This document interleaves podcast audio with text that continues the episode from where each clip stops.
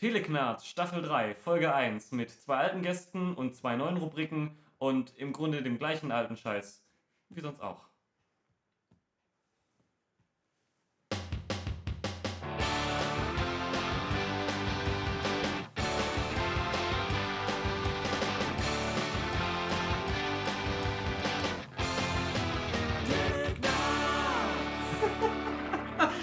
Hallo und willkommen zu Teleknarz, der äh, Podcast gewordenen Awkwardness. mein Name ist Dennis, das Radiogesicht Müller und wie immer bei mir Sir Achim Bechtold. Oh Gott sei Dank zum Gruß. Ich habe gedacht, es wird weniger peinlich, wenn man das Ganze live aufnimmt und nicht mehr schneidet. Aber es wird dann noch schlimmer. Es wird noch schlimmer, ja. Vor allem, ich habe ich hab nicht geguckt, wo ich eigentlich gerade im Fenster bin, am Computer und habe erstmal kurz suchen müssen, verdammt, was ist dieses blöde Ding? Also, um es mal zu erklären, äh, um das Ganze noch flüssiger und einfacher zu gestalten, Um den Podcast noch besser zu machen. nennen wir es besser, äh, verzichten wir also auf den aufwendigen Schnitt und machen alles live und spielen auch die Jingles live an äh, ein. Was zur Folge hat, was ich vorher nicht bedacht hatte, dass wir 20 Sekunden still in diesem Raum hocken und uns gegenseitig angucken, während die Jingles ablaufen. Ja.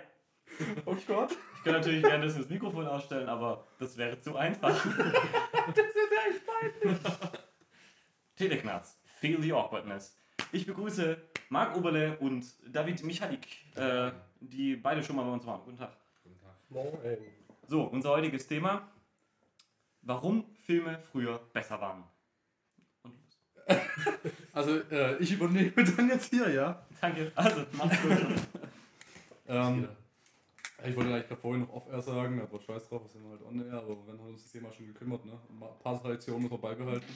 Ähm, wollte ich sagen, ich bin echt gespannt, wie es gleich in der Konstellation wird, weil bei dir weiß ich noch, beim letzten Mal hast du sehr, sehr pointiert immer Gags eingeworfen, aber hast, hast eigentlich im Prinzip nur die ganze Zeit auf deine Gelegenheit gewartet. Und das Ja, Problem ist, ich glaube, er ist genauso. Und wenn wir jetzt einfach nur noch mit beschäftigt sind, Setups zu liefern und die werfen eure Pointen rein, dann könnte das interessant werden. Mhm. Ja, dafür sind wir hier. Braucht ja mal ein bisschen frischen Wind bei Teleknarz. So, äh, genau, warum Filme früher besser waren. Also ich weiß selber so noch nicht so richtig genau, wie man das Thema einsteigen. Aber im Prinzip Setup für das ganze Thema ist ja jetzt im Prinzip die Oscar-Thematik. Und äh, Surprise, surprise. ja, haben wir in den letzten zwei Jahren immer sehr erfolgreich unsere Ausknarz-Folgen gemacht. Äh, einmal mit Solo-Knarz. das war der dümmste äh, Podcast-Schnitt, den ich je gemacht habe, weil ich nicht anwesend war, aber trotzdem mitgemacht habe. Ich habe äh, ich habe auch ich habe meine Antworten aufgenommen und dann die ersten zwei, drei Mal habe ich das so hingeschnitten, damit meine Antwort noch reinpasst und später dachte ich, ah, ich rede einfach schnell rein und schneide gar nicht mehr. In Nachhinein ist natürlich die Gesprächspausen einfach schön reingesprudelt und dann, ja, sehe ich genauso, ja. Also, ihr habt das getrennt aufgenommen. Ja, ich, Er war nicht im Land. Ich war ja, das ich weiß, aber ich dachte wirklich, dass du das komplett allein gemacht hättest. Hatte auch Ja, allein ja. gemacht und ich habe beim Schnitt meine Antworten eingefügt. Ja, also du, hast, du bist trotzdem drauf auf der Aufnahme. Ja. Ja. Also okay, ich, ich habe eineinhalb dabei. Stunden lang habe ich einen Monolog geführt in einem Aufenthaltsraum auf einem neuseeländischen Campingplatz und habe da eineinhalb Stunden vor mich hingeredet auf Deutsch, während die anscheinend, äh, also ist, ich glaube es war schon eine Neuseeländerin oder wenn nicht, dann war es eine australische Studentin, die da gearbeitet hat, die eineinhalb Stunden neben mir diesen Raum geputzt hat um mich rum, während ich da in dieses, in dieses Tablet reingeredet habe. Hab da einfach von den Filmen erzählt und Dennis hat dann nochmal reingesprochen. Das Lustige ist, es war nicht so viel anders wie eine normale, normale Folge von Knarz. Mhm. ja. Ja, ähm. Aber meine Stimmqualität war besser. Ja, das stimmt wohl. Aber. Ja. Lass uns nicht drüber reden. das war Teleknarz. Das war Teleknarz. Nee, also ich möchte mal sagen, die Filme heutzutage sind nicht immer unbedingt alle schlecht, aber ich finde, es gibt viel zu viele mittelmäßige Filme. Wenn man an, die, an diese ganzen Superhelden-Reboots und Re-Reboots denkt, an diese ganzen, ja gut, in den 80er, 90er waren es die Du schaffst es Sportdramen, heute sind es die, äh, keine Ahnung, Julia Roberts äh, ist eine Hure und findet sich selbst irgendwo Filme doch Pretty Woman. und Eat, Pray, Love. Ah. Also diese ganzen, diese ganzen halbherzig hingerotzten Blockbuster, in Anführungszeichen, sowas wie vielleicht auch äh, Monster Trucks oder so, oder, oder Transformers, das ist alles, es ist alles irgendwie nicht mehr wirklich gut. Es ist nur mittelmäßig. Es ist nicht nur die Qualität gut, aber die Filme sind handwerklich trotzdem noch gut bis zumindest mal in Ordnung. Äh, ähm, Aber- handwerklich wären die ja sogar noch besser. Mir fehlt irgendwie nur so. Die Substanz an den Dingen. Ja, genau, das ist Ja. das Problem. Und wenn, also die Oscars, wenn wir dieses Jahr nicht so in der Ausführlichkeit behandeln, aber um es mal kurz anzuschneiden, die Filme mit den meisten Nominierungen dieses Jahr sind La La Land, Arrival, Moonlight, Hacksaw Ridge, Lion und Manchester by the Sea. Ähm, danach kommt Fences. Und den muss ich noch mit aufzählen, weil Fences ist seit ein paar Jahren, also ich glaube in vier Jahren, der erste Film, den ich abgebrochen habe. Weil Oh, dieser wow. Film ja so stinklangweilig war. Dieser Film ist zwei Stunden und 15 Minuten lang. Da ist nichts passiert. Ich habe gehört, es geht um zwei Typen, die einen Podcast machen und äh, Ey, oh scheiß Teknas, der Film wäre interessanter als das, weil da wären wenigstens, wenigstens lustige Negerwitze drin. Für was ist der? kriegen wir einen Oscar. Der ist unter anderem für den besten Film nominiert. Und mich interessiert es also auch für, ein, für irgendwas von Drehbüchern, was mich auch wieder aufregen wird, nominiert ist, weil ähm, Fences als Hintergrund, das ist ein Film mit Denzel Washington und Viola, Viola Davis, die waren beide schon mal für Oscars nominiert, äh, für die jeweils beste Hauptrolle, glaube ich. Ähm, und das ist ein adaptiertes Drehbuch von einem Theaterstück. Und das Theaterstück, ähm, in dem haben die beiden Hauptdarsteller auch schon mitgespielt. Das heißt, Denzel Washington, der hat ich auch das ursprüngliche Theaterstück produziert, wenn ich es richtig weiß. Und die haben jetzt zusammen gesagt, okay, wir wandeln das in einen Film um. Das Problem ist, dass dieser Film sich exakt spielt wie ein Theaterstück. Der hat zwei Sets, dieser Film. Das ist ein Haus und das Haus hat noch einen Garten und vor dem Haus ist eine Straße und mehr gibt es nicht in diesem Film. Was ich generell ein gutes Setup finde für so ein beklemmendes Kammerspiel, aber da geht es halt um so, ein, um so eine arme Schwarzenfamilie in so einem halben Ghetto irgendwann in den 50ern, äh, dass die auch bloß haben, dieses Haus, weil der Bruder im Zweiten Weltkrieg dabei war und irgendwie so einen halben Kopf weggeschossen bekommen hat und dann leben sie quasi von dem so einer kriegsversehrten Rente. haben sie sich irgendwie das Haus daran geschafft. Was in diesem Film passiert ist, dieser Papa ist frustriert, also der Denzel Washington Charakter ist frustriert, weil er in seiner Jugend nicht Baseball spielen konnte, weil er eigentlich quasi kurz vorm Baseball-Profi-Stand war, aber hat es aus Gründen nicht bekommen. Ich schon immer noch Spaß irgendwann. Genau. Ich glaube, Baseball ist ein zu weißer Sport gewesen in den 50ern, als dass man dann Denzel Washington spielen lassen. Ähm, und dann quasi diese Frustration auf seinen Sohn überträgt, der ein Footballstipendium bekommen hätte, aber es ihm quasi nicht gönnt und sagt, er muss arbeiten, weil die 200 Dollar, die er für seine Footballklamotten ausgibt, brauchen sie ums Dach zu richten. Mhm. Und er betrügt seine Frau. Mehr passiert in diesem Film nicht. Okay. Das, bis zu dem Punkt, wo ich gerade erzählt habe, sind eineinhalb Stunden vergangen. Wow. Und dann kommt noch raus, dass seine Frau betrogen hat und die Frau hat ein Kind bekommen und die ist bei der Geburt gestorben. Und jetzt fragen sie sich, was sie als nächstes machen. Ich, ich habe echt, den, ich hab echt die Geduld, Geduld verloren mit diesem Was, Film. was passiert denn da in Nichts. der ganzen Zeit? Die reden nur in diesem Haus miteinander oder im Garten miteinander. ja, aber worüber? Bullshit! Ah, Komplett Bullshit! Das Ganze spielt sich wie ein Kevin Smith-Film ohne die Sexwitze. dann ist es kein Kevin Smith-Film. Exakt! Ich meine, sowas funktioniert ja, also es funktioniert gut, wenn man das richtige Setup Ja. hat. Zum Beispiel der Gott des Gemetzels. Ja, ja, ja, das genau, einfach- genau. Das sind Aber da Dialoge, Top-Schauspieler, da passt es aber. Und da war es, äh, Gottes Gemetzels ist ja auch, das geht ja mehr in die Thriller-Richtung, weil du ja viel über die Charaktere lernst Mhm. und es kommen viele Wendungen. Ne? Ja. Also nach und zumindest nach mal, deckt sich alles ein bisschen auf wie so, eine, wie so, eine, wie so ein Hitchcock. genau. Das Einzige, was, was annähernd in diese Richtung geht bei dem äh, Fences, ist, dass der beste Kumpel von Denzel Washington mal auf ein Bier vorbeikommt, alle haben Spaß und reißen Witze und dann gehen alle und der bleibt noch zurück und sagt, hey, ruinierst du nicht mit deiner Frau, ich weiß, dass du nebenher rumvögelst. So. Ne?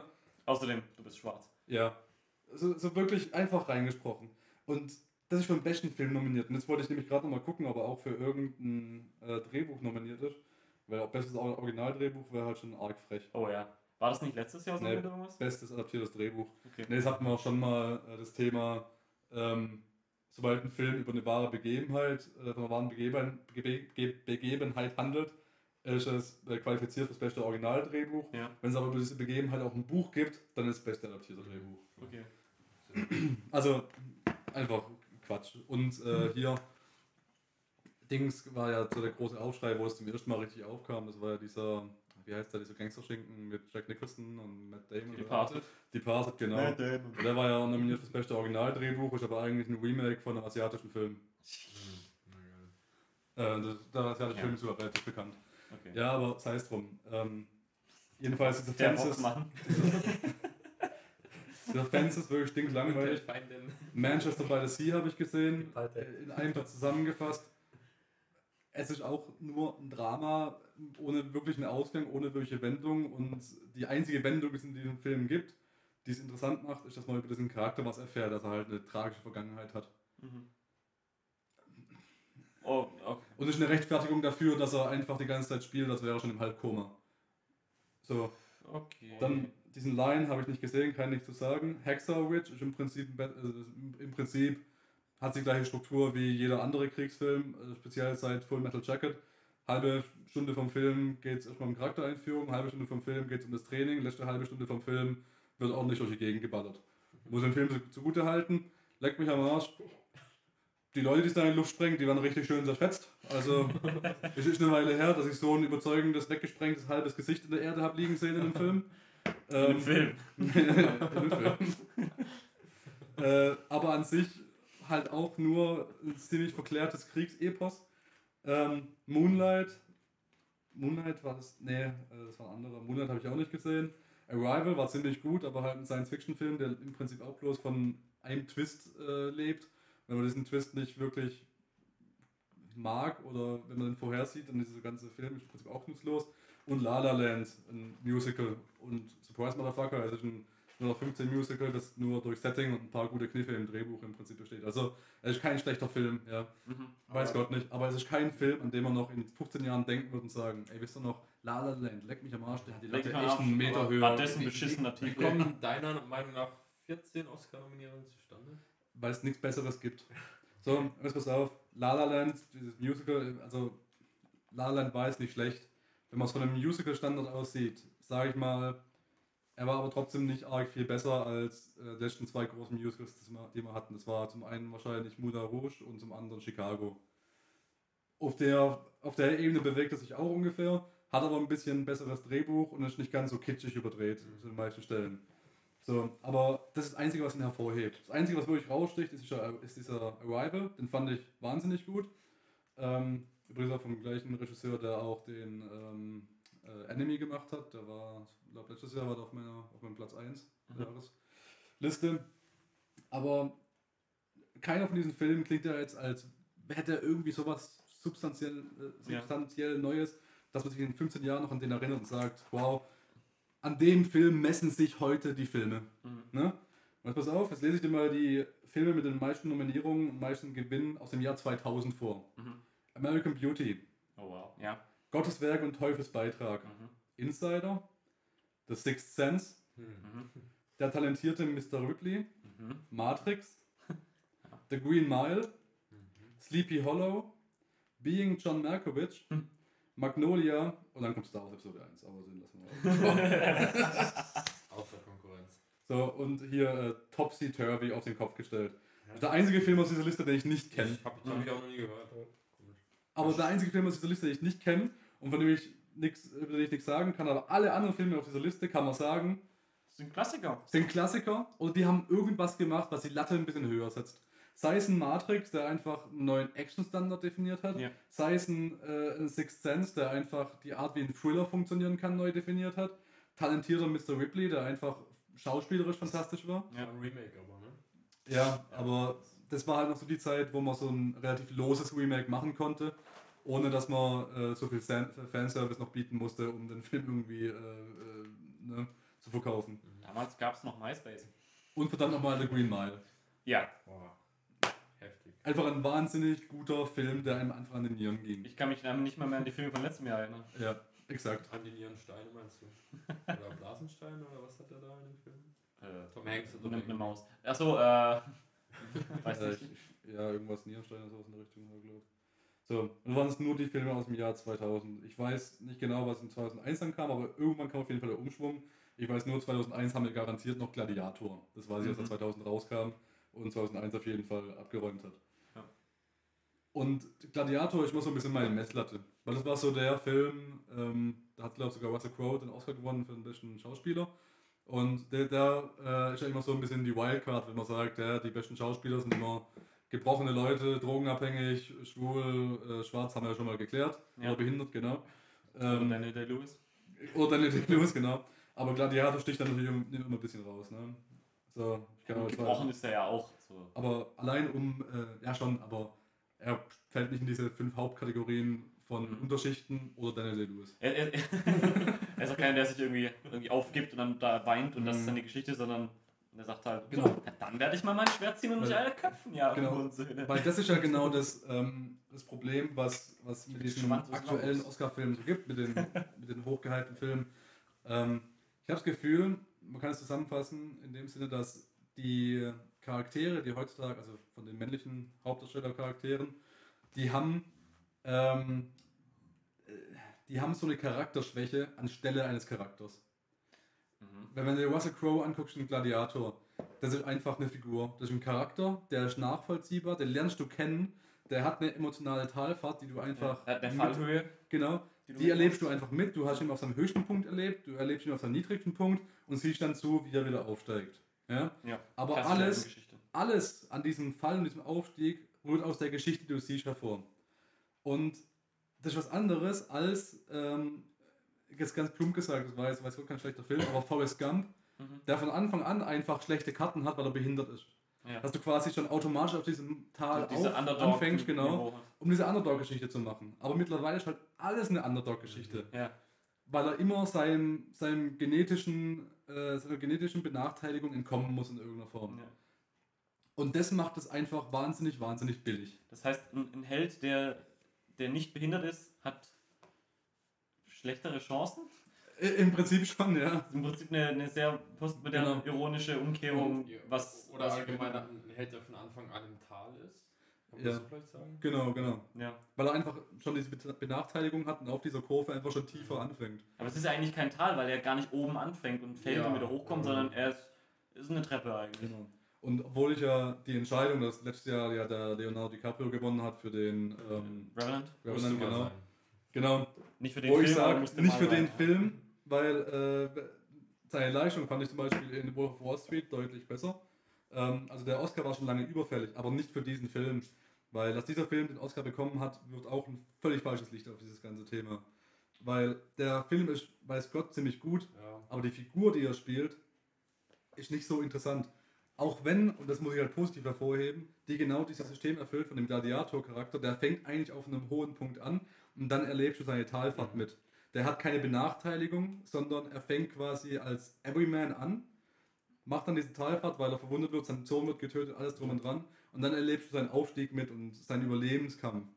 Ähm, und das macht es für mich jetzt schon mal grundlegend interessanter als oben ist ein Film über einen Schwarzen in den 50ern, der halt äh, Rassismus unterworfen wird und Armut und der Bruder ist noch Aber kriegsversiert. dazu möchte ich kurz sagen, ich glaube, er hat, ich meine, der Oscar war überfällig, aber er hat halt auch in Sachen Method Acting da übel einen reingehauen. Er hat ja als, als Vegetarier, er hat eine echte Bisoleber gegessen vor der Kamera, er hat zwei indigene Sprachen gelernt, er hat gelernt, wie man Feuer macht, wie man sich irgendwie Heilkräuter drauf macht, also Muss ich dir einerseits zustimmen und das habe ich, äh, da habe ich auch schon viel Diskussion drüber geführt und das habe ich auch bei dem Oscar-Podcast letztes Jahr erwähnt, Ja, ähm, mehrfach. ich erinnere Es mich. ist, es ist völlig richtig, was du sagst, dass es Method Acting mäßig echt gut war und obwohl er Vegetarier ist, ist er das und das und das. Aber es kommt meine Frage, macht das für diesen Charakter Sinn? Weil alle, jedem, je- jede Publikation, alle haben das hochgehalten, so, oh, guck diese Szene an, der ist Vegetarier, isst diesen Fisch und kotzt fast. mhm. Würde dieser Charakter in dieser Situation, das ist ein Überlebenskünstler, der genau weiß, wie man in der Wildnis überlebt, der alles schon mal mitgemacht hat, der hockt jetzt da dran, ist schwer verwundet, hat einen Fisch gefangen, den er essen muss, um zu überleben. Würde der wirklich würgen, wenn der einen rohen Fisch essen müsste? Oder würdest du davon ausgehen, dass der das sowieso jeden zweiten Tag machen Also muss? Ja. für, für den Charakter ist das wirklich nicht verwunderlich. Genau, Ja. und dann würde ich halt sagen, ähm, wenn es nur darum geht, dass, dass Schauspieler eklige Sachen machen müssen, die sie nicht wollen, dann müsste jeder Schauspieler von Jackass einen Oscar bekommen. Und vom Dschungelcamp. Genau, Außerdem wäre es Battle Acting, wenn er nicht wirkt, sondern Genau. das einfach runterschluckt wie ein Mann. exakt. Ja. Und das Frau, ist für mich nachdem. kein Maßstab. Das ist für mich, diese Überwindung ist für mich kein Maßstab, jemandem einen Oscar zu geben für Ja, wahnsinnig das gutes ist- das Schauspiel. ist schon richtig, ja. Du kannst ja auch nicht sagen, oh, Matt Damon hat jemanden gespielt, der klug ist und jetzt kriegt er einen Oscar. Ja. Ja, kurz nochmal eingeworfen, 2001, die Filme mit den meisten Oscars, Tiger and Dragon, Gladiator, Traffic, Aaron Brockovich, Chocolate, äh, Almost Famous, Der Grinch, Billy Elliot, I Will Dance und Der Patriot. auch. Der Sturm ist auch noch dabei. Ja. Ja. Oh ja. Also, ich weiß nicht, wenn ich mir das so durchlese, es waren es da auch schon weniger als im Jahr 2000. Also ich glaube, das Jahr 2000 war einfach ein unglaublich starkes Jahr auch, was es anging. Ähm, aber mir kommt es einfach sehr viel schwächer und billiger vor, als das, äh, besser, schwächer und billiger vor, was wir mittlerweile geboten kriegen, als das im Vergleich. Ja. Und das bezieht sich natürlich nicht nur auf die, auf die Oscars, wenn dir einen x-beliebigen Film anguckst, irgendwas, was gerade, wenn wir gerade in die Kino, äh, ins Kinoprogramm reingucken würden, würde ich dazu 90% mal Remakes, Reboots, ähm, Soft Remakes, also Soft Remakes ist das, was so Jurassic Park gemacht hat, was eigentlich eine Fortsetzung ist, aber trotzdem irgendwie ein Remake. ja. Ähm, Ja, oder Superheldenfilme. Genau, oder Adaptionen von irgendwas. Und ich meine, selbst der Fences ist ja eine Adaption von einem Theaterdrehbuch so gesehen. Und jetzt haben wir noch äh, Ghost in the Shell, der Ja. bald rauskommt. Das ist ja auch eine Adaption. Wenn Die, was sind die größten Kinostarts im März? Ghost in the Shell, Power Rangers, Logan. Logan, genau. Und, äh, Äh, Logan. Guardians of the Galaxy 2. Also wir haben kaum irgendwelche großen Actionfilme, die Ja. nicht auf irgendwas basieren. Selbst jetzt war auf ein Film, auf den ich mich persönlich freue, weil er von, äh, weil äh, hier Luke Bessars Rückkehr in Science-Fiction-Genre, Mhm. äh, Valerian, oh ja. basiert auch auf einem. Comic. Ja. Ja. Auch wenn, auch wenn ich mich drauf freue. Aber ne, du hast einfach kaum was, was nicht irgendeine Grundlage hat. Was mir klar ist, warum? Du hast einfach schon mal eine IP, die du halt verkaufen kannst. Also ne, es gibt schon mal eine Grundlage und es gibt schon einen Grundstock an Fans. Und diese Fans kannst drauf wetten, dass die das weiter verbreiten. Und das wird dann geblockt und YouTube und kostenlose Werbung. Aber es ist alles mehr, mehr Franchising als Filme machen eigentlich. Genau. Ja. Und ähm, Und deswegen brauchst du dir auch keine Mühe geben, weil die Leute, einen gewissen Grund, ein gewisser Grundstock an Leuten frisst sowieso, egal wie gut es ist oder Exakt. wie schlecht. Und Fifty deswegen Shades of Grey. Fifty. Shades of Grey zum Beispiel. ja, Äh, oder Star Wars Rogue One von mir aus auch. Assassin's Ja. Creed, bestes Beispiel. Ja. Also, allerbestes Beispiel für Franchising Assassin's Creed. ich glaube, da gelesen zu haben, Assassin's Creed, richtig gutes Beispiel. Aber ich glaube, bei Assassin's Creed kommt noch oben drauf, dass das, glaube ein Versuch war, Steuerbetrug zu begehen, wenn ich es richtig verstanden habe. Echt? Also ich Tja, weiß nicht, ob ich es richtig verstanden habe, aber es gibt da wohl Gerüchte, habe ich irgendwo gelesen. Und natürlich so, hat man irgendwo gelesen, ist natürlich so die, die richtige Art von Qualitätsjournalismus, den man bei Telegnaz erwartet. Ähm, Quelle Internet. aber ich habe ich hab irgendwo gelesen, dass die wohl bei Ubisoft sind die über einen gewissen ähm, Punkt an Einnahmen gekommen, dass sie halt in eine neue Steuerklasse gerückt werden oder sowas in der Richtung. Und um das zu verhindern, haben die dieses Filmstudio Ah, gegründet ja. haben damit dann quasi diesen Film finanziert und gesagt, okay, diesen Teil unserer Einnahmen, der ist quasi verloren, weil wir haben dieses Filmstudio gründen müssen, das kostet Geld zu gründen, müssen das machen und hier Filmproduktion etc. pp. Ja. Und haben halt dann drauf spekuliert, dass sie das, was sie ausgeben, gerade so wieder reinbekommen, um quasi die Geldwäsche zu betreiben und das, was sie an Steuern dann nicht zahlen mussten, dann wieder zurückbekommen quasi durch die Einnahmen. Franzosen. es einmal durch die Geldwäscheanlage ge Weil ich gesteuert da jetzt wurde. im Kino war, war ich Mittäter, oder? Im Prinzip schon, ja. Scheiße, scheiße, scheiße, genau. Ja, der Film hat sich eh so angefühlt wie ein zwei Stunden langer Trailer für den zweiten Teil. ich muss sagen, es war, ich ich. muss sagen, für einen Videospielfilm war er echt gut. Also, für einen, mal ehrlich, ich nehme mir einen guten Videospielfilm. Ich sag nur Mortal Kombat. Uwe Boll. Ah, Uwe Boll, ja, genau. Uwe Drecksboll. äh, dafür war er wirklich sehr gut. Für einen Film war er. Weil ich Mortal Kombat ja nicht schlecht fand. Ich bin ja einer von den Mortal Kombat Fans, weil der Film hat ungefähr genauso viel Story wie das Spiel. Hat er wohl auch den gleichen Humor wie das Spiel. Und alles in allem war das eine gute Adaption für mich. Das ist das gleiche, was ich ja auch sage über die ganzen Comic-Verfilmungen. Ich habe so unglaublich viele Comics daheim, ja. Und bei jemandem wie mir muss ich davon ausgehen, dass ich eigentlich mir nach jedem Marvel-Film die Finger lechze. Aber das, was die mir halt im Kino zeigen, ist nicht das, was ich von, von diesen Comics erwarte, weil ich die als Grundlage gelesen habe. Also habe ich ja auch schon tausendmal erzählt. Bestes Beispiel ist für mich Wolverine. Der Charakter Wolverine, ich mag den in den Comics, der funktioniert da für mich. In Filmen funktioniert er nicht für mich, weil da ein elementarer Teil fehlt. Der Gag an Wolverine ist eigentlich, dass er einen unglaublich großen Napoleon-Komplex hat, weil er in den Comics 1,50 Meter groß ist. Und ist einfach ein 1,50 Meter großer Mann, der unsterblich ist und einfach 300 Jahre an, an kleine Männerwitze über sich hat ergehen lassen müssen. Wow. das ist geil. Und deshalb hat er einfach so eine kurze Zündschnur und rastet bei jedem Scheiß aus. Mhm. Das ist für mich der Gag an Wolverine. Deshalb mag ich diesen Charakter. Aber in Filmen habe ich noch nie irgendwie ansatzweise was davon gesehen. Iron Man ist in den Comics ein Trinker. Äh, Ant-Man schlägt in den Comics seine Frau. Ähm, ich glaube, der Hulk hat jemanden umgebracht. Äh, und Thor, im- zumindest im Ultimate-Universum, wurde mal eine Zeit lang spekuliert, dass Thor in Wirklichkeit nur ein Geisteskranker ist, der halt versehentlich Superkräfte entwickelt hat. Und deshalb äh, hält er sich für einen Gott. Ach du Scheiße. Oh. Äh, Jerusalem-Komplex? Ja, genau. Was sind das für gute Geschichten? Und dann vergleichst du es halt mit diesem. Hey, ich bin der gut aussehende Schauspieler, der sowieso ein Sixpack und äh. Bizeps hat. Haha. Äh, Das ist halt schon mal das erste Problem bei dem ganzen Adaptionen und Franchising, dass das popularisiert wird, dass das halt der Masse Ja, muss. es wird halt verfüttert. Und ich glaube, das Problem ist auch irgendwo, dass du eine, eine, komplexe, eine komplexe Charakterentfaltung, eine Entwicklung aus einem Comic oder halt wie sie in einem schriftlichen Medium Mhm. zum Beispiel auch möglich ist in Büchern, einfach in ein zwei Stunden Ding packen Ja, musst Das irgendwie. ist eher was für eine Serie eigentlich. Es Ist gibt eher ja was für eine Marvel-Serien. Serie, Richtig, aber das Argument kann man ja auch aushebeln, indem man sagt, mittlerweile ist ja kein Film mehr alleinstehen, kein Film mehr muss für sich alleinstehend funktionieren, sondern alles wird gefranchised. Und das ist genau das, was ich meine. Ja, Du kannst es nicht mehr so komplexe Charaktere und, äh, so- und so interessante Charaktere in zwei Stunden etablieren Genau. und sich entwickeln lassen Aber- und wieder verabschieden. Das aber in sechs Filmen, in denen mittlerweile ein Iron Man vorkommt, kannst du locker etablieren, dass der ein Alkoholproblem hat. Ja, Und nicht nur anschneiden. Äh, Machen sie aber nicht, weil es halt diese dann kriegen sie nicht muss. 12, äh, Peggy 12 Exakt. sondern 16. Und das ist halt die Scheiße, dass die Leute keine Eier mehr haben. ja. Deshalb mochte ich zum Beispiel auch den Deadpool-Film, obwohl ich eigentlich keine Comicfilme mehr angucke, weil es mir einfach auf die Eier geht. Aber Deadpool hat Eier gehabt, diesen Charakter einfach genau so zu machen, wie er halt in Comics war. Ich- Natürlich nicht exakt genauso. Ja. Also ich, ich weiß auch, dass so einer von den Gags bei Deadpool ist, dass der ja Krebs hatte Ja. und der Krebs heilt quasi mit. Und dieser Krebs steckt irgendwo in seinem Hirn, dass es quasi auf irgendeinen Lappen drückt, das ihn halt geisteskrank macht.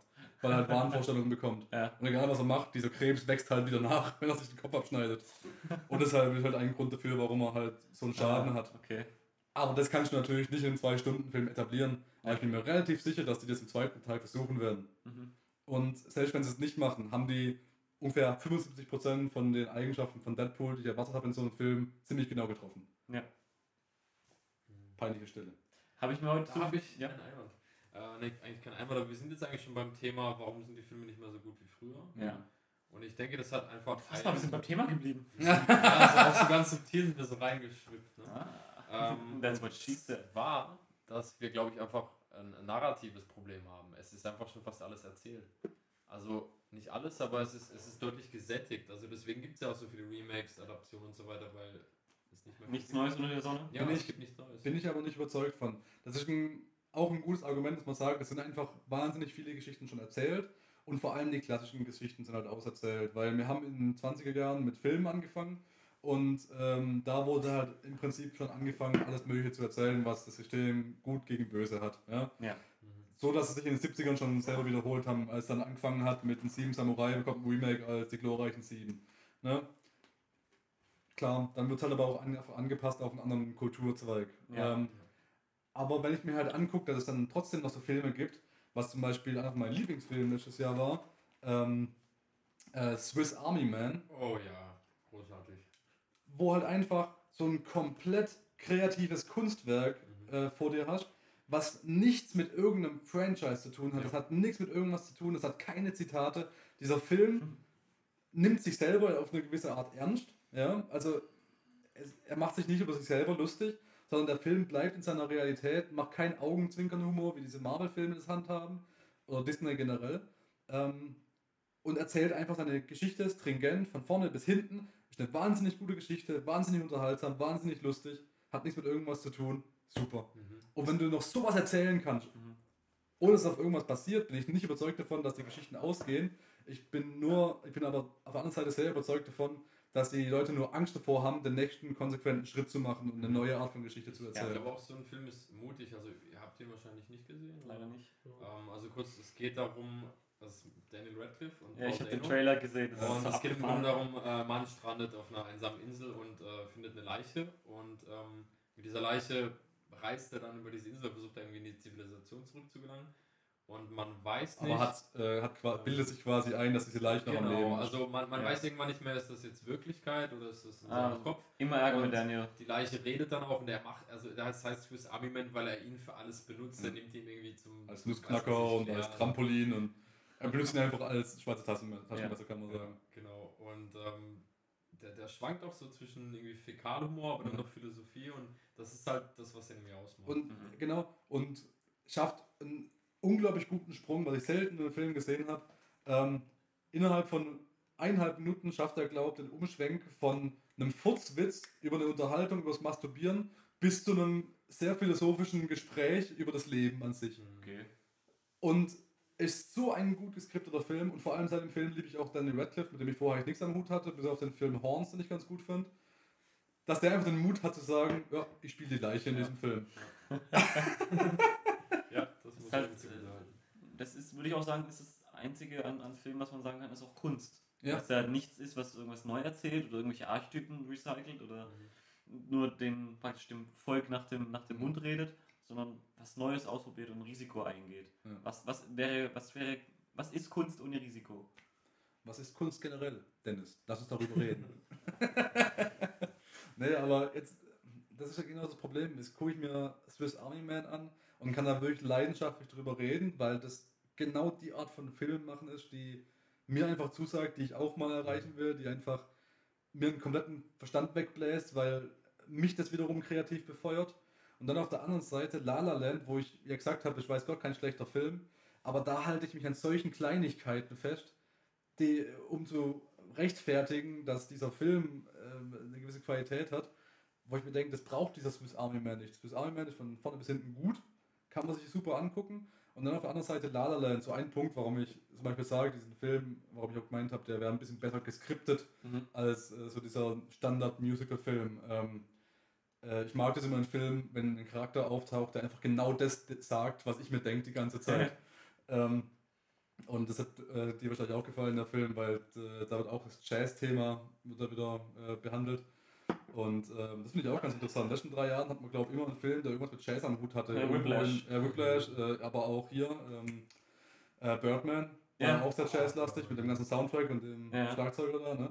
Ja. Äh, und davor hatten wir auch noch irgendwas. Und da ist Jazz auch ein ziemlich großes Thema, weil, also, ist ja Pärchen, ne? Romanze irgendwo. Mhm. Und die Emma Stone, Emma Stone, ähm, Oh, hat spielt, halt eine, spielt halt eine Schauspielerin. Also, Ah, ja. ne? Also eine, eine, Und in dem Film? ja, exakt. Und ähm, er, Ryan Gosling, spielt halt einen, einen Jazzmusiker. Mhm. Und ähm, der verbringt im Prinzip die ersten 30 Minuten im Film damit, halt davon zu schwärmen, was er machen will. Und er will halt einen eigenen Jazzclub machen, weil die ganzen anderen Jazzclubs, wo er bisher gespielt hat, muss er immer irgendeinen Scheiß spielen. Und er will eigentlich das machen, was die alten Jazzgrößen früher gemacht hat, haben und hat keinen Bock auf diesen ganzen instrumentalen Scheiß mit, mit irgendwie elektronischen Klängen zwischendrin und so weiter. Und hält halt ganz Zeit die Fahne dafür hoch, so diesen alten Jazz hochzuleben zu lassen Ja. und wehrt sich so komplett gegen dieses Neue und will auch so einen Oldschool Jazz Club machen, wo nur so der alte Scheiß gespielt wird. Wo ich mir die ganze Zeit gedacht habe, dafür, dass er die ganze Zeit so für den Jazz fechtet und äh, versucht, diesen alten Jazz hochleben zu lassen, ist er ganz schön kurzsichtig, weil selbst ich mit meinem sehr geringen äh, Wissensschatz über, von Jazz weiß, dass der Gag an Jazz war, dass sie früher einfach die Instrumente genommen haben, die sie hatten Mhm. und haben damit einfach zusammen Musik gemacht und haben einfach versucht, sich gegenseitig zu unterstützen und haben einfach drauf losgespielt und geguckt, wie sie miteinander harmonieren. Das war Mhm. einfach ein Verständigungsmittel Mhm. auf Musikebene. Und auch Ja. eine Revolte gegen die, gegen die etablierte Musik. Genau. Und dann aber zu sagen, nee, ich mag nur das, ich mag aber keine neuen Instrumente, die, Mhm. äh, die, die jünger sind als 50 Jahre, ist ja komplett kurzsichtig, weil ja genau das, was Jazz nicht ist, zu sagen, wir machen nur den alten Scheiß. Ja. Sondern Jazz ist eigentlich zu sagen, hey, guck mal, wir haben neue Möglichkeiten, geil, lass damit mal mit diesen neuen Instrumenten, Ja. mit diesen neuen elektronischen Möglichkeiten probieren, das gleiche System zu fahren und zu sagen, hey, Mhm. wir machen einfach mal Musik und gucken, wie wir miteinander harmonieren und versuchen da einen Einklang oder eine gemeinsame Sprache in der Musik zu finden. Jazz ist, ist kein Musikrichtung, sondern ein Mindset. Genau. Und dann kommt ein Charakter, der genau das sagt. Das hat mich so gefreut, weil dann der Ryan Gosling so dran saß. Oh fuck, der hat recht. Scheiße, vielleicht habe ich die ganze Zeit so Blödsinn gemacht.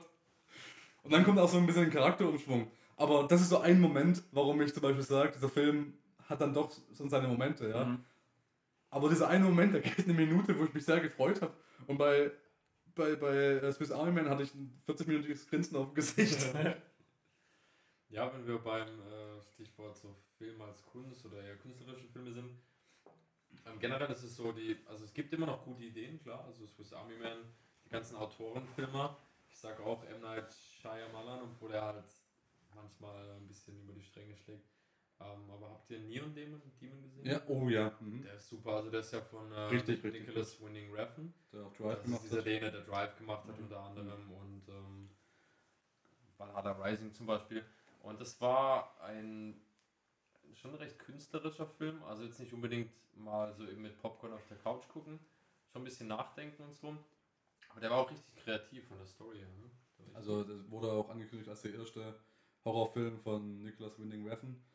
Und irgendwo habe ich einen Artikel gelesen, der ihn beschrieben hat als der beste Horrorfilm ohne Horrorelemente.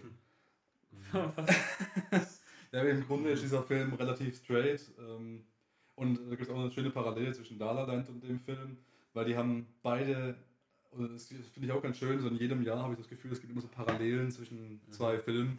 Ich weiß auch, in einem Jahr waren zwei Oscar-Filme nominiert, die beide lesbische Sexszenen hatten. Und äh, dieses Jahr haben wir, die, die, gut, dieser Neon Demon ist nicht nominiert, aber der und La La Land haben beide ziemlich, ziemlich unangenehme äh, Situationen, in denen die Hauptfigur jeweils bei so einem Casting ist. Und dann gibt es jeweils so diese Situation, wie man in diesem Castingraum steht und rechts und links sieht man halt Dutzende Weiber, die genauso hübsch sind und genauso angezogen sind, weil sie halt die gleiche Rolle vorsprechen. Und äh, der Typ, der halt am Castingtisch hockt, der guckt sich gar nicht an, sondern spielt nur auf dem Telefon rum und sagt, ja, ja, danke, weiter. Und das ist eine richtig unangenehme Szene in beiden Filmen tatsächlich, wenn man sich denkt, ach, das ist so scheiße und eigentlich haben da alle keinen Bock drauf und die gibt sich so viel Mühe und dann wird sie abgewürgt, dann fühlt sie sich schlecht, man kann da richtig irgendwie mitfühlen. Und das gibt es in Nieren Demon auch. Also, Neon Demon, Demon hat aber auch eine Lesben-Szene. oh, stimmt, ja. Also in Demon geht es halt äh, darum, dass da halt so ein unglaublich hübsches Mädchen gerade so ein bisschen Hollywood erobert. Ist so ein bisschen eine Mischung aus Lolita, ähm, Es ist einfach so eine, also es ist eine Abrechnung mit der Modebranche im Grunde. Ja, genau, und dieses, dieses Model wird dann halt so ein bisschen entdeckt und ist dann überall zu sehen und die ganzen anderen, anderen Models sind halt äh, neidisch auf die und Spoiler-Alarm, es wird am Ende gegessen. Oh, nice. Der Film ist schon heftig. Ja. Das ist richtig gut, das hat mich richtig gekickt und die Bilder sind auch Wahnsinn, das ist ein richtig Ja. guter Film.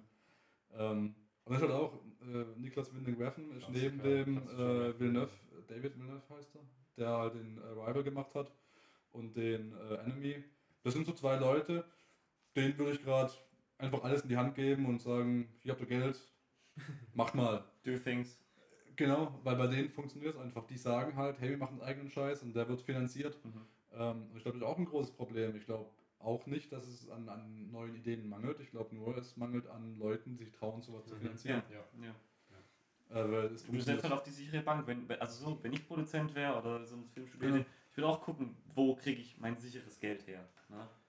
Also da gehe ich Ja. keine großen Risiken ein und produziere irgendwas äh, von einem Typen, den keiner kennt, mit Schauspielern, die keiner kennt, mit einer Story, die nicht dem archetypischen, dem typischen, äh, äh, typischen äh, griechischen Drama Ja, entspricht, genau.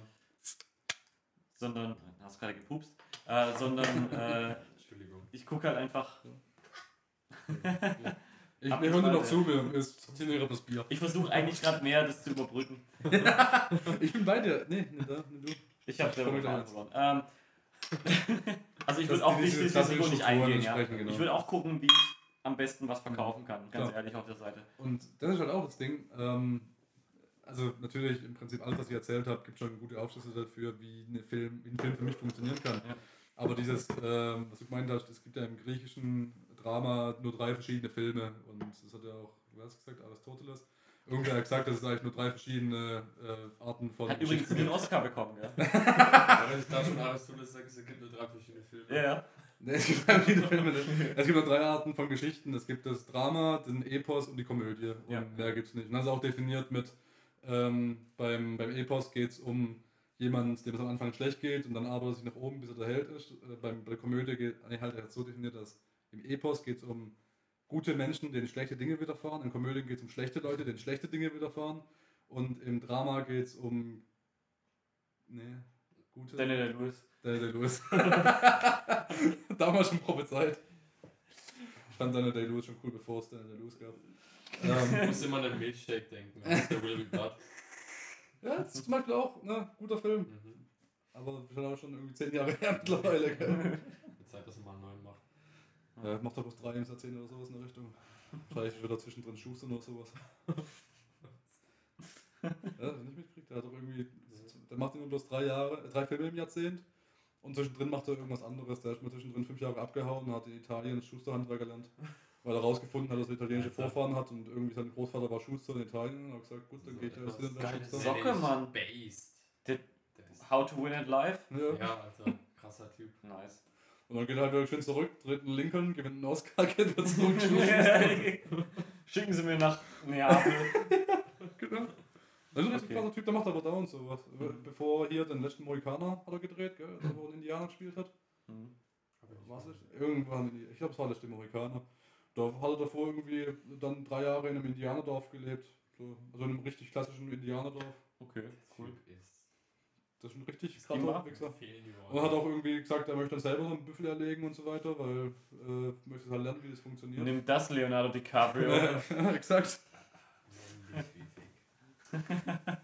ja. und Aber ich glaube, mit dem Geld sind wir schon auf der richtigen Spur, warum die Filme heute alle kacke sind. Weil Ja. sie halt nicht aus künstlerischen Aspekten heraus funktionieren oder aus äh, vielleicht sogar pädagogischen Aspekten, also man möchte den Leuten eine Message geben, sondern Mhm. man möchte das Geld.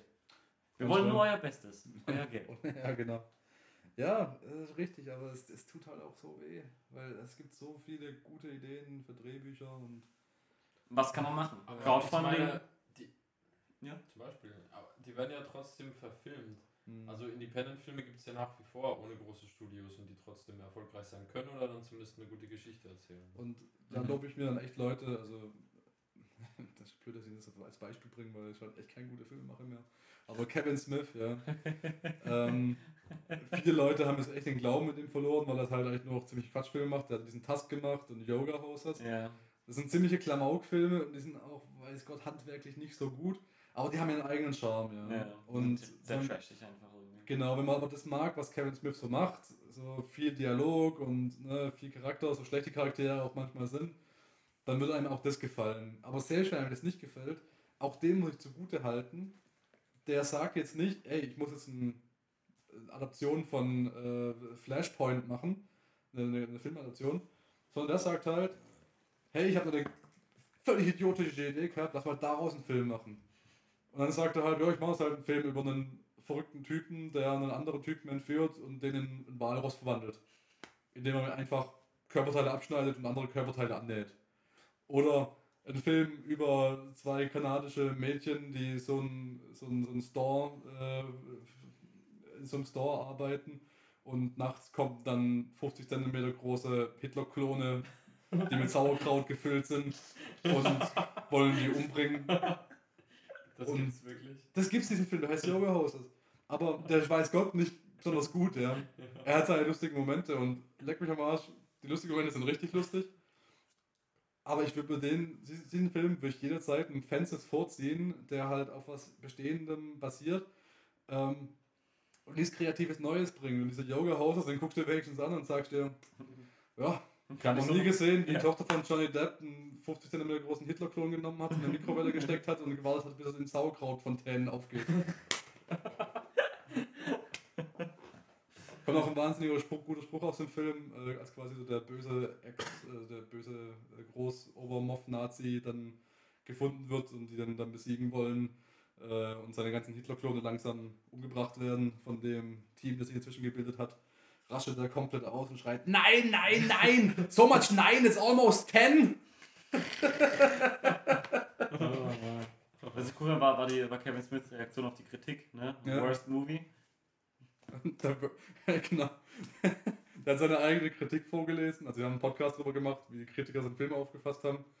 Und ähm, da hat er im Prinzip das Leben gewonnen, weil äh, da hat er quasi einen Artikel vorgelesen. Da war die Headline, Yoga Houses is the worst movie ever. Und dann hat er gemeint, Junge, du bist jetzt schon mal raus, weil du in deiner Headline Worst statt Wurst geschrieben hast.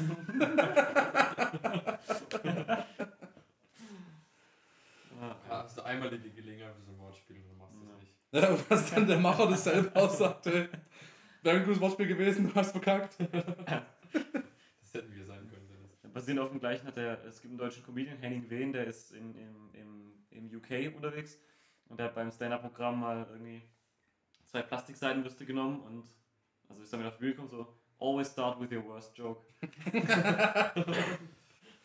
naja, Ah, ja. Anmerkung noch zu dem Film. Warum waren frühe, Fi- äh, warum waren Filme früher. Besser Filme früher? Best Ich habe ich hab noch eine, aber davor habe ich noch eine Frage hier an den Filmexperten. Und zwar, Ja. ich habe nur. Marc? Marc, sag doch auch mal was. Ich hab, Marc, schnell mitmachen. Da war es noch auf die Pointe, die er setzen kann. Ja, ich denke immer noch nach. So, dass ich so eine Pointe überlegt habe, kann die gerade nicht bringen, weil das Setup fehlt. ja, Frage. ja, und zwar ähm, der angeblich schlechteste Film aller Zeiten, The Room. Mhm. Wird ja jetzt gerade neu verfilmt. Da ist irgendwie Ja, James Franco, irgendwie Ja. diese Crew da an Bord. Kannst du da was zu erzählen? Ähm, also The Room ist schon mal sehr großartig, muss ich sagen. Ja. Das ist das Original. Ja, ja. Also wer nicht kennt, das ist einfach so ein, so ein Trash-Meisterwerk und äh, es wird gemutmaßt, dass der Hauptdarsteller, Regisseur, Produzent und Drehbuchautor, Nicolas Cage. Nicolas Also, Cage, äh, äh, dass der einfach nur in die Hauptdarstellerin von dem Film ein bisschen verknallt war und halt eine Gelegenheit gesucht hat, der irgendwie an die Titten zu packen. Und dann gesagt, hey, lass uns einen Film drehen, in dem wir ein Pärchen spielen und eine Sexszene haben. In der es dann so aussieht, als würde ich den Bauchnabel pimpern. Also der Film ist von vorne bis hinten einfach grottig und die, Dialoge und die Sets, das ist so großartig.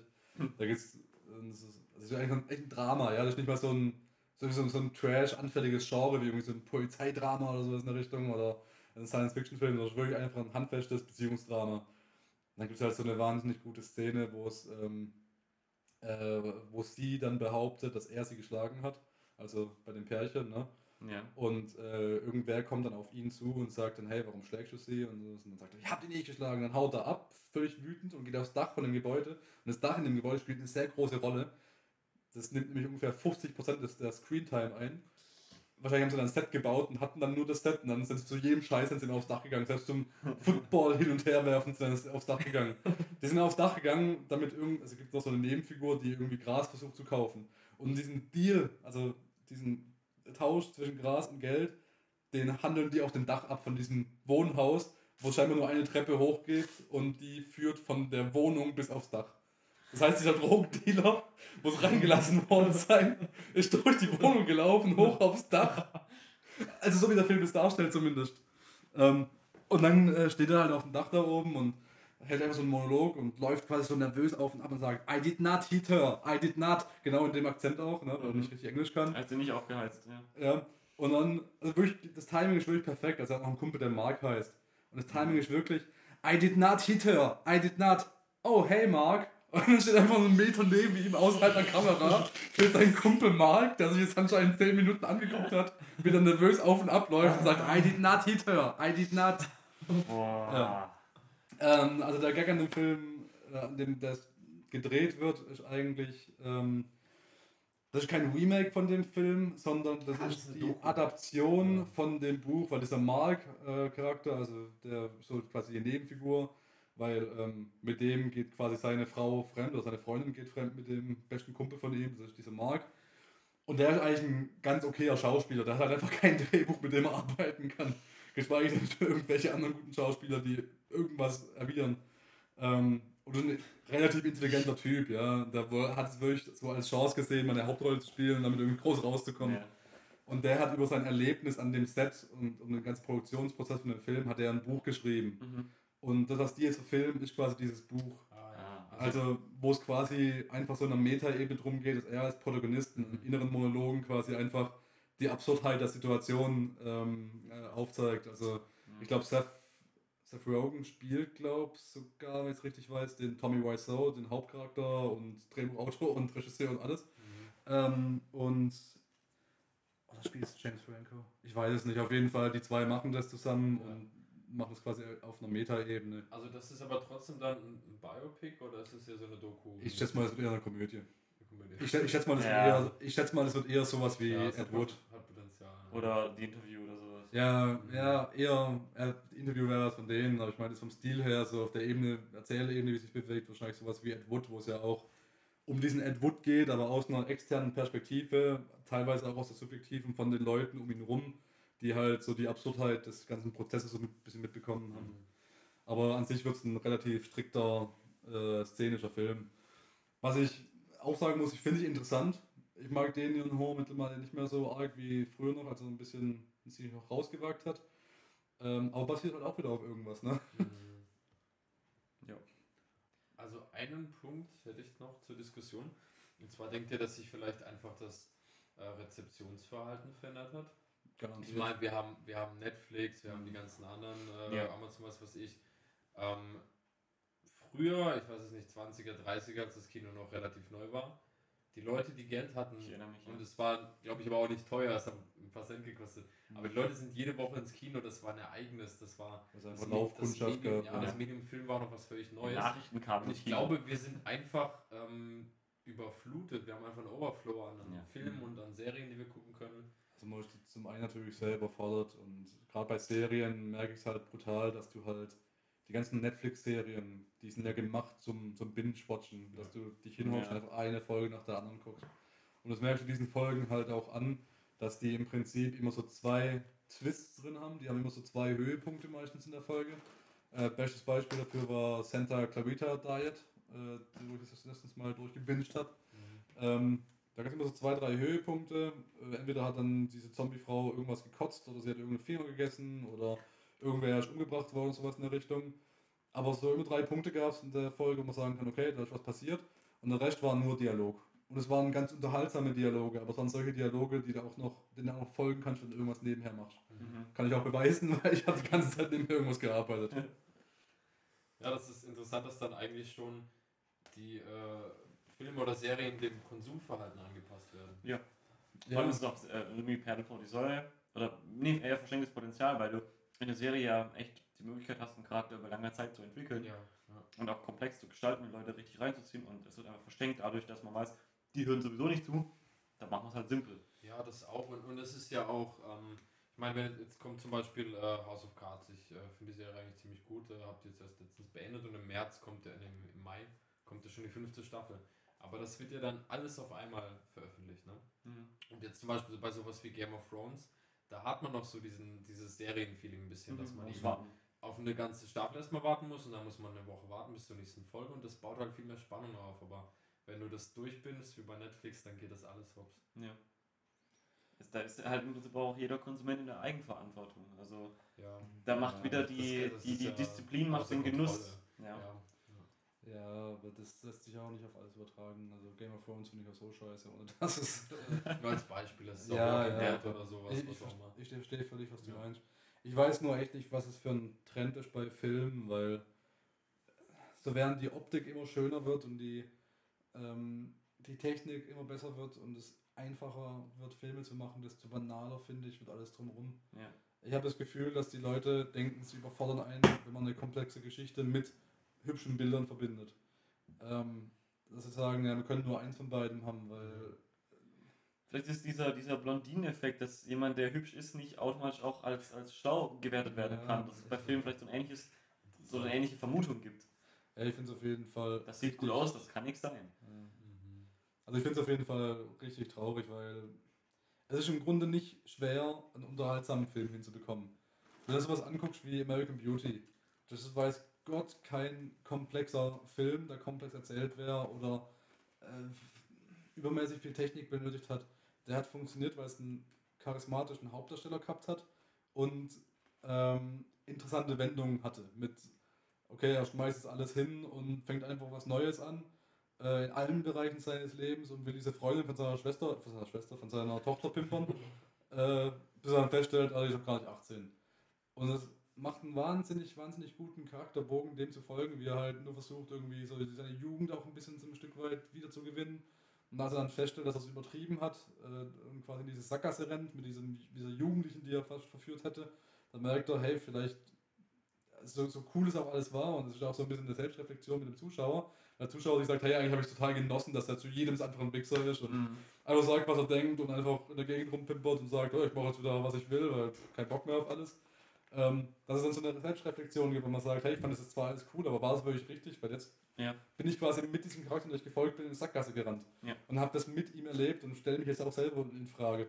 Und es ist ein wahnsinnig, wahnsinnig guter moralischer Mhm. Twist, den es da gibt in diesem Film. Und das hat ja nichts gekostet, diesen moralischen Twist da einzubauen. Ja. Das kostet genauso viel, wie wenn mal jetzt jemand hinhockt und sagt, hey, schreib mal ein Drehbuch, 90 Seiten, Roboter hauen eine Stadt kaputt. Das, das kostet exakt das gleiche. Wir benutzen die Idee. gleiche Tinte, wir benutzen die gleiche Schreibmaschine. Warum zum Teufel? Ach, ich weiß auch ja. nicht. Abschließende Gedanken. Die Filmemacher, äh, Filmemacher machen sich keine Mühe, gute Filme zu machen, weil die Zuschauer sich keine Mühe machen, gute Filme anzugucken und deswegen machen sich die Filmemacher keine Mühe, gute Filme zu machen. Mhm. Und wenn sie es machen würden, trauen sie sich oftmals nicht. Oder es gibt kein Geld. Penis. Ein trauriges Zeug. Ich freue mich auf das- Power das Rangers, der. Film. Es wird richtig geil. Roboter und, und Kämpfer und Schwert. Geil. Das wird super. Gut. 90er, 90er Jahre, 90er Jahre Plastik erobert äh, die Leinwand. Abschließende Gedanken noch dazu? AIDS. Ich, ich möchte gerne darauf hingewiesen werden, wenn der nächste Film rauskommt, in dem, also ein Actionfilm wohlgemerkt, in dem man mir den Hauptcharakter anders beschreiben kann als, hey, es ist Action Man und er tut Action. Ich bin froh, dass ich äh, sehr viele Klassiker noch nicht gesehen habe und das bald nachholen werde. Jo. Guckt American Beauty. Den abschließender habe ich gesehen. Gut, Marc. Danke. Ich bin froh, dass es mehr Filme in Farbe gibt als früher.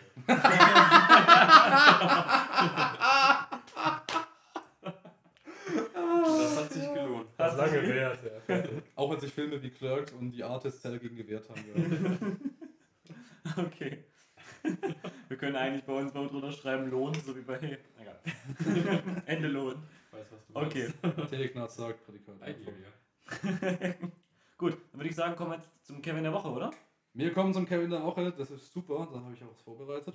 Gut, lass mich derweil den Jingle einspielen. Okay. Der Kevin der Woche.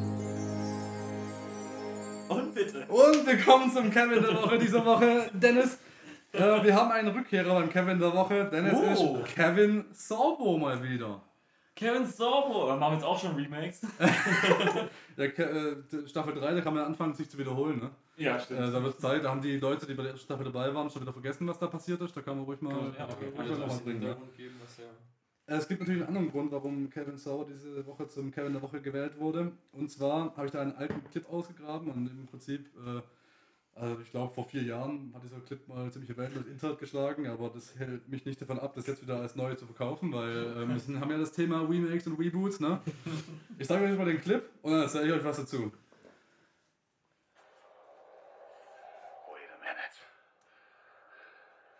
This isn't my world. Disappointed! Ja. Er hat gerade Disappointed gerufen. Ja. Die Urban Legend, die Urban Legend dahinter ist, dass im Drehbuch stand, This isn't my word, in Klammer, say it, disappointed. Also nicht say it, sondern nur in Klammer disappointed, um ihm zu sagen, was die Gefühlslage in diesem Moment, in dieser Szene bei diesem Charakter ist. Ich spiele es nochmal kurz ab. Scheiße. Wait a minute. This isn't my world. Disappointed! Disappointed! Ja, also ist nämlich die Urban Legend dahinter, dass er das deshalb so gesagt hat, weil er nicht kapiert hat, dass es quasi die Stimmungslage wiedergeben soll. Wow. Vor allem, ähm, die schreien es halt auch extra immer groß, um zu signalisieren, hey, das ist die Stimmung. Und Nico hört nicht am Dialog. Er selber behauptet, ähm, habe ich hinterher gelesen, ähm, dass es anscheinend eine Referenz wäre an einen anderen Film, weil er diese Situation einfach genauso eingeschätzt hat. Und es kommt in einem anderen Film auch so vor und hat gedacht, das, der war einfach so besessen von dem Film, das will er auch mal probieren. Andererseits ist es auch Kevin Sorbo und die andere Geschichte gefällt mir besser. Oh, meine Güte. So, das war der Kevin der Woche. Das war der Kevin der Woche. Schön. Kevin Sorbo, ein alter Bekannter. Dann, geht aber richtig fix, mein, mein Güte, was Krass, läuft denn los?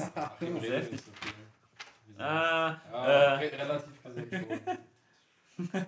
Achim redet nicht so viel. Disappointed! Ich spiele schon mal den nächsten Jingle ein. Ja, hau rein. Der geht lange.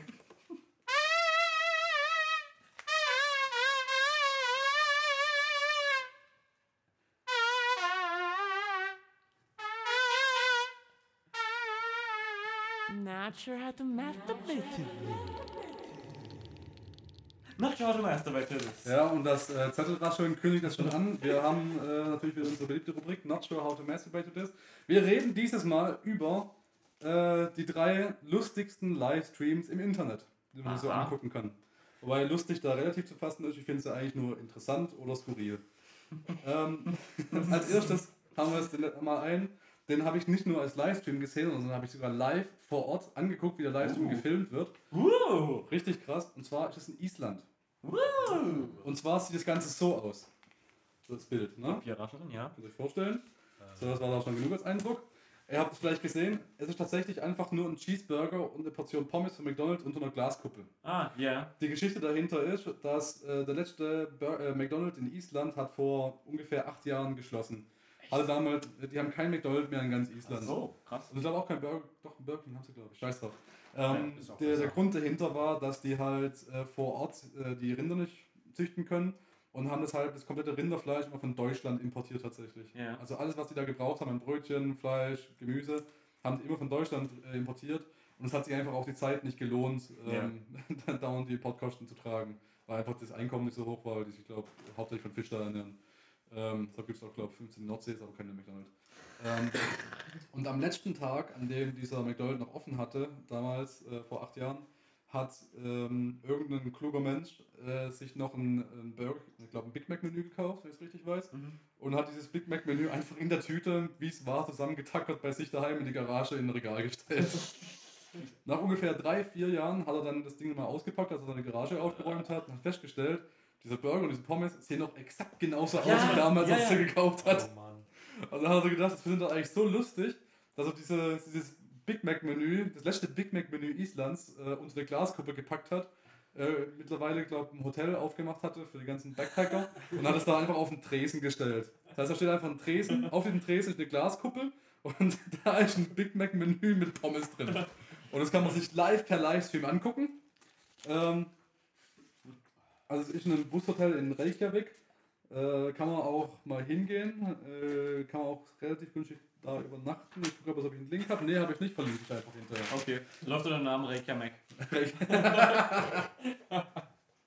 Auf Platz 2 haben wir einen inzwischen gebannten Livestream. Uh. Cliffhanger, ne? Das war mal Pause. ja. Warte, soll ich den Jingle einspielen? Nein, und zwar geht es um die berühmten Banana-Eating-Livestreams aus China. Aha.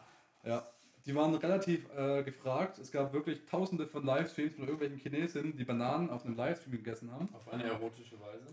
Nicht mal so erotisch, sondern teilweise einfach nur gegessen. Äh, der Witz war bloß, dass, live, dass äh, das Land China irgendwann verboten hat, live in einem Livestream Bananen zu essen. Und haben auch gesagt, dass die Livestream-Administratoren ab sofort dafür verantwortlich sind, das auch genauestens zu überwachen. Weil sie einfach Ah. fanden, dass es viel zu sexualisiert war, äh, Bananen zu essen. Okay. Aber die klugen Asiaten haben gedacht, wir lassen uns nicht klein kriegen, ab sofort essen wir Gurken. Ich wollte gerade sagen, er hat genau das im Kopf. Ja, ich weiß nicht, ob es wahr ist, aber es war auf jeden Fall ein guter Gag. Wow. Genau. Jetzt bin ich disappointed. Disappointed! Also es wurde übrigens verboten vom Ministry of Culture. Also, ne, wissen wir Ministry of Banana. chinesische Kultur, wir kloppen uns auf die Hände. Oh, was, was ist eigentlich mit dem Minions-Film in China geworden? Was, was? Mit dem Minions-Film? Banana? Gurka? Oh, das wäre, glaube ich, der weirdeste Fetisch aller Zeiten. Und als drittes haben wir noch einen relativ feinen, aber kleinen Livestream. Der heißt Drive Me Insane, kann ich auch wärmstens empfehlen. Ähm, wurde ins Leben gerufen von einem halben Messi, so sieht das Ganze normalerweise aus. Mhm. Äh, da filmt er einfach seinen unordentlichen Schreibtisch, an dem ein Rechner steht und ganz viel anderer Scheiß. Der gar an diesem Livestream ist, dass man den Typen einfach piesacken kann. Ähm, der hat das ganze Ding so eingestellt, dass man quasi per Tastaturbefehl, also quasi indem man den Chat benutzt von dem Livestream, Ja. kann man bestimmte Befehle eingeben und diese Befehle lösen dann Sachen aus. Wie Geil. zum Beispiel, irgendwas knallt laut neben ihm. Oder der Ventilator geht an. Aber es geht halt hauptsächlich darum, ihn einfach zu erschrecken. Ah, das ist Also der hat einfach was, ein Setup gemacht, das ihn selber erschreckt und gibt es Leuten einfach die Gelegenheit, ihn dazu auszuspionieren und zu erschrecken, während er arbeitet in seinem unordentlichen Schreibtisch. Das ist Kunst. Man hat ihn anscheinend schon länger nicht mehr gesehen, man weiß nicht, ob er entweder an der Website arbeitet oder ob er inzwischen Selbstmord betrieben hat. Und das war es im Prinzip mit den Livestreams. Ich hatte noch einen vierten, äh, aber der läuft im Prinzip außer Konkurrenz. Das war ein Livestream, da hat ein zwölfjähriges Mädchen in Amerika sich gefilmt, äh, wie sie sich selber umbringt und an einem Baum hängt. Aber der steht mir außer Konkurrenz, weil den gab es nur einmal.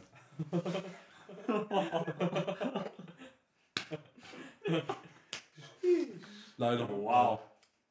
Nice. Schön. Schöne Idee. Und damit haben wir im Prinzip abschließend jetzt äh, unseren neuen Teil für die Ja. dritte Staffel. Genau, äh, früher die Sexpraktik der Woche, dann der random Spruch aus dem Necronomicon und in dieser Staffel präsentiere ich euch die Verschwörungstheorie der Woche. Heute mit einem richtigen Klassiker, Neuschwabenland.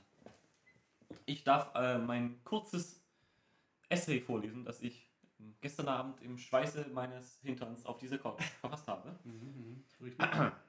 Ich habe sogar Quellen, weil recherchiert. Nee. Ähm, okay. Oh, also, puh. Ich bin schon krass. Oh? Bibliothekar. Bibliothekar. Alles klar. Neuschwabenland. 1939 entdeckte das Schiff Schwabenland eine bis dato nicht kartierte, etwa 600.000 Quadratkilometer große Region in der Antarktis und nahm sie unter dem Namen Neuschwabenland in Besitz. Das Ziel der Expedition war das Einnehmen von geografischen Gebieten und der Aufbau einer Basis für die deutsche Walfangflotte, um Tran für die Industrie zu gewinnen. Nach dem Zweiten Weltkrieg wurde das Gebiet von Norwegen eingenommen. Was dort aber wirklich passierte, wissen nur die wenigsten. Nicht? Nachdem das Land überflogen, fotografiert, kartografiert und tatsächlich mit Hakenkreuzflaggen zugepflastert wurde, gruben die Nazis mit schwerem Gerät eine, ein weit verzweigtes Tunnel- und Bunkersystem unter dem ewigen Eis. Dabei nahmen sie auch den südlichen Eingang zur Erde ein. Dass die Erde hohl ist, ist ja eigentlich jedem klar. Muss man wissen. Muss man wissen nicht. Vor diesem Hintergrund äh, wurden die Operationen Tabarine, Sicherung von britischen Gebietsansprüchen, und High Jump, Trainingsoperation der US Army, als gescheiterte Angriffe auf die geheime Neuschwabenland-Basis angesehen. Der Kommandant der amerikanischen Operation äußerte später die Sorge, der Südpol könne als Route für die damals neuen, schnellen Düsen Düsenflugzeuge genutzt werden. Verschwörungstheoretiker sahen in Kombination mit gestiegenen UFO-Sichtungen einen eindeutigen Hinweis auf die Ex- Existenz von Reichsflugscheiben, welche auf der Basis in Neuschwabenland entwickelt wurden. Reichsflugscheiben sind eine, Das sind drei Verschwörungstheorien in einer. Das man kann sie nicht, man kann es leider nicht richtig auftrennen. Es geht leider nicht. Ich habe das so dicht gemacht, wie es nur ging. Reichsflugscheiben sind eine von vielen geheimen Superwaffen, die mit Vril angetrieben werden, einer mysteriösen Form von freier Energie. Vril erlaubt es den Nazis, zudem Kontakt zu den Außerirdischen vom Planeten Aldebaran aufzunehmen, welche den Ariern bis heute freundschaftlich zur Seite stehen und sie mit extravaganter Technologie versorgen. Wir wissen ja, dass es Quatsch ist, weil Aldebaran wurde ja vom Todesstand in die Luft gejagt und äh, Reichsflugscheiben, ich weiß nicht, ob die Chinesen schon so weit sind. nice. Also Nice, ich glaube, nice. dass die in der Arktis einfach äh, riesige Gasvorkommen haben. Awkward Silence. Nazis und so. Jo. Oh. Ich habe gedacht, jetzt kommt eine gute Pointe. Ich habe überlegt, wir haben gerade echt überlegt, was gibt's mit Gas? noch? Ja, Was ihr ist, lacht äh, letztens ein Kumpel was gepostet, ähm, wegen Dinge, die man nie wiederfindet, Gitarrenplektren und Haargummis und ich wollte fast runterschreiben, 6 Millionen europäische Juden, aber Darf ich, darf ich Ja. kurz was einwerfen? Ja. Äh, ich habe vor kurzem angefangen, einen Comic zu lesen namens Maus. Da geht es um den Zweiten Weltkrieg und Holocaust. also ich, ich, quasi so adaptiert. Die, die Nazis sind halt Katzen und die Juden sind halt Mäuse. das ist bekannt, ja. Und ist ein relativ bekannter Comic. Und ich habe ihn dann mal gekauft, weil alle von diesem Maus schwärmen. Und ich habe die ersten 20 Seiten wirklich gedacht, es kommt eine Komödie, weil ich weiß nicht. Da habe ich gemerkt, ich bin ganz schön kaputt irgendwie.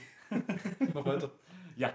Kurz nach Ende des Zweiten Weltkrieges liefen zwei deutsche U-Boote in einen argentinischen Hafen ein, die laut der argentinischen Zeitung La Critica Adolf Hitler und weitere Nazi-Größen samt Streitmacht im Konvoi zur geheimen Antarktisfestung brachten. Endgültig überzeugt von der Existenz der Basis waren die Verschwörungstheoretiker, nachdem die USA 1958 drei Atombomben im Rahmen der Operation Argus in der südlichen Hemisphäre zündeten. Dass diese Atomtests in tausenden Kilometern Entfernung zu Neuschwabenland stattfinden, tat der Theorie keinen Abbruch, denn auch heute ist es nur noch eine Frage der Zeit, bis Neuschwabenland seine Superwaffen und Dinosaurierstaffeln erhebt, gegen die Welt wendet und sie endgültig unterjocht. Muss man wissen. Muss man wissen, nicht? Schön. Das war gerade Eigenlob. Aber schön. Also hast du gut Ja, wie gemacht. ist diese äh, Rubrik gedacht? Sollen wir das irgendwie kommentieren? Nein. Könnt ihr machen. Aber ich schneide es noch raus. Ich, ich würde das, ich würd das einfach gerne stehen lassen. Genauso wie es ist. Ich finde, ich find, wir müssen ja auch einen Kulturbeitrag leisten. Äh, Bildungsbeitrag. Das ist ja ganz wichtig in solchen Formaten heutzutage. Und äh, da finde ich wichtig, dass man auch mal die Wahrheit spricht in, in, äh, in so einem Podcast. Und ich würde sagen, jetzt machen wir einfach weiter. Wir sind. Satzende. Äh, Wir sind, nämlich nicht die Lügenpresse. Aber da wir mit. Wir waren mit. Muss man wissen, nicht und so weiter schon mal nicht schlecht. Denn. Oder? Vertue ich mich gerade? Ich glaube, ich vertue mich gerade. Live. Wir sind jetzt beim äh, hier Jingle einfügen. Genau. Und danach muss man wissen. ah, verkackt. Okay, gut. Hier Jingle einfügen. Hier Jingle einfügen. Hier Jingle einfügen. Hier Jingle einfügen. Hier Jingle einfügen. Hier Jingle einfügen. Hier Jingle einfügen. So, und zwar bei hier Jingle einfügen habe ich beim letzten Mal die Frage gestellt, was ist das erotischste Tier? Jetzt geht es darum, wer hat die lustigste Pointe darauf? Dennis.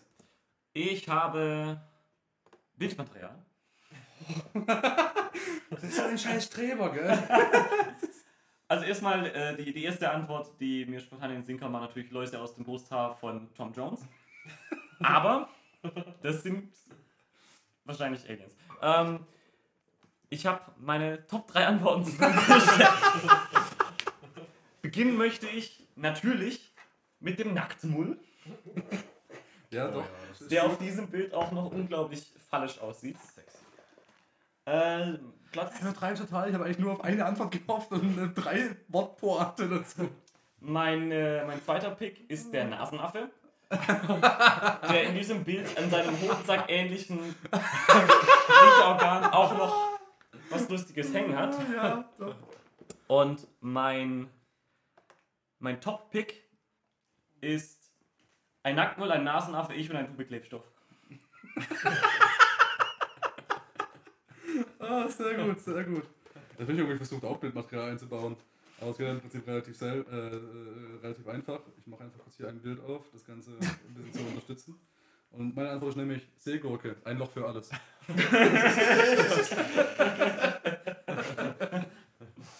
so, jetzt haben wir ja gleich mal Publikum hier. Wer sagt, wer hat gewonnen? Also ich bin für die Seegurke. Das ist nämlich pointiert. Ja. Und passt auch zu Fifty Shades of Grey 2. Also wenn ich jetzt für Dennis stimme, haben wir einfach ein Problem. Wenn Ähm, du nicht für mich stimmst, hast du auch ein Problem. deins war zu verkopft. Ich weiß. Aber eigentlich gut, aber ich stimme für die Seegurke. Sehr gut, Alles sehr klar. gut gewonnen. So, also Dennis, dann darfst du mich herausfordern fürs nächste Mal mit. Ähm, nenne eine Kreuzung zwischen einer Frucht und einem Instrument. Oh, sehr gut, sehr gut, sehr Habe ich mir gerade spontan ausgedacht. Ja. So, klang es auch. Wenn, Kaum vorbereitet. Wenn, ich kurz wenn das anbringen darf, ähm, wenn ich es mir aussuchen könnte, würde ich sagen, äh, nenne eine Kreuzung zwischen einem Gemüse und einem Peleknatzgast und ich würde sagen Tomatenmark. Oh.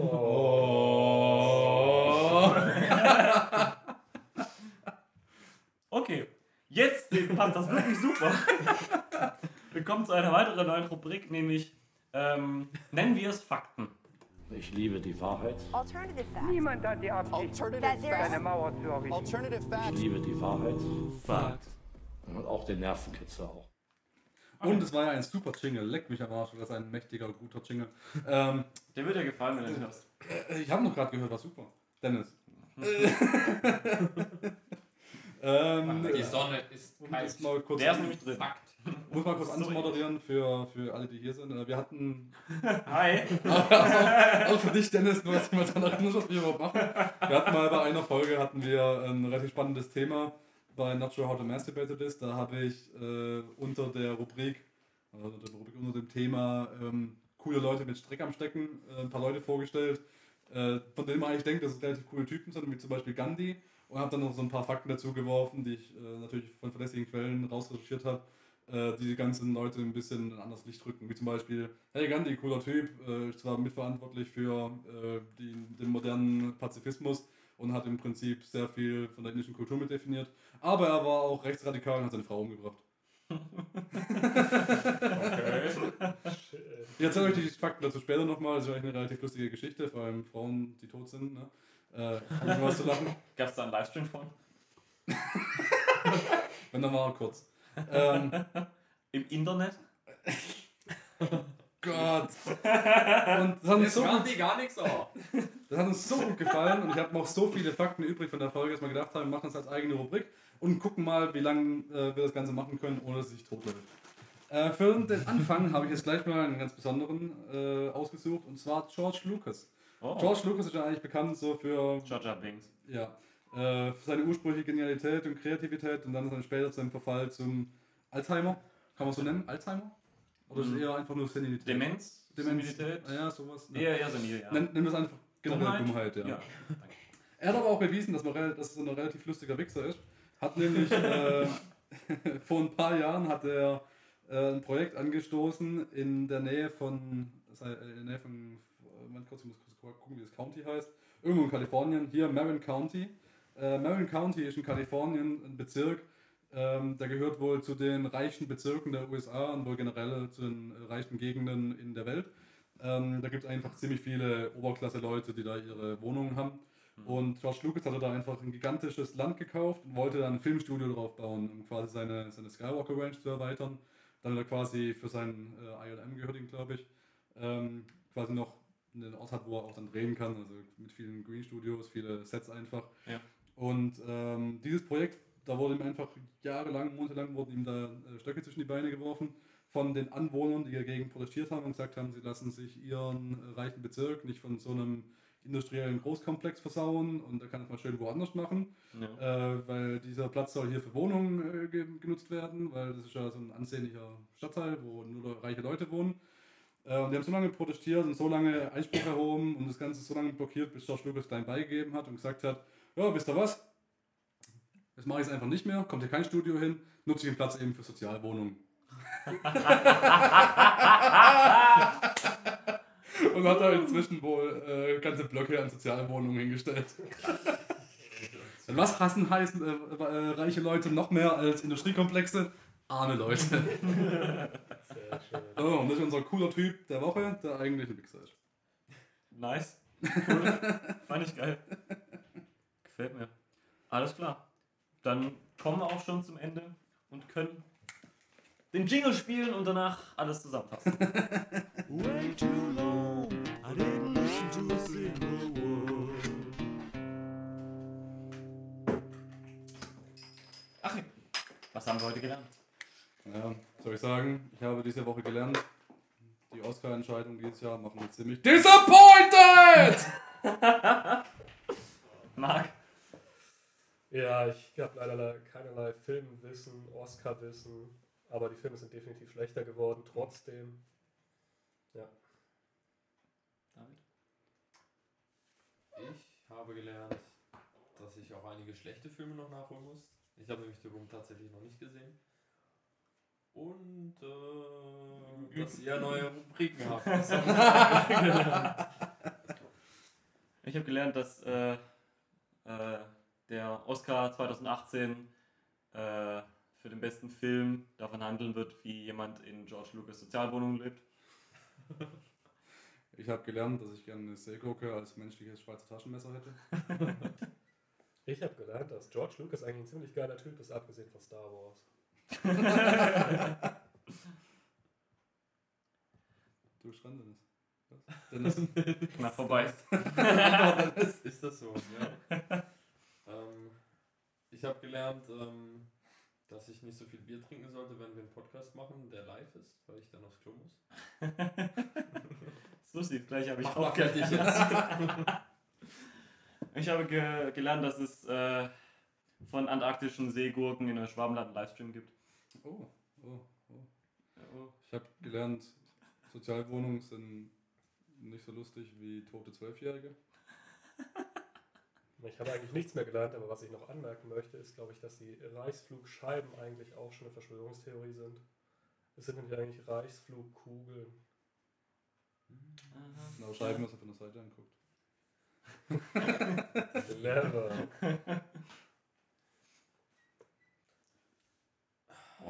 Ich habe sonst nichts gelernt. Okay. Ich habe gelernt, dass es ganz schön schwierig ist, am Ende noch was Lustiges zu bringen. Ja. Und deswegen würde ich sagen, war das Teleknarz für diese Woche. Hey, hey, hey. Hey, was ist los? Ich habe gelernt. Ich hätte gern. Die vorher überlegt, was zu sagen. ich hätte gerne eine adaptierte Comic-Verfilmung von Teleknaps. Jetzt bin ich fertig. Das war Teleknarz. Äh, mein Name ist Dennis Radegesicht Müller. Ich bedanke mich bei Achim Bechtold, Marco und David Michalik und wir freuen uns auf das nächste Mal. Bis dann.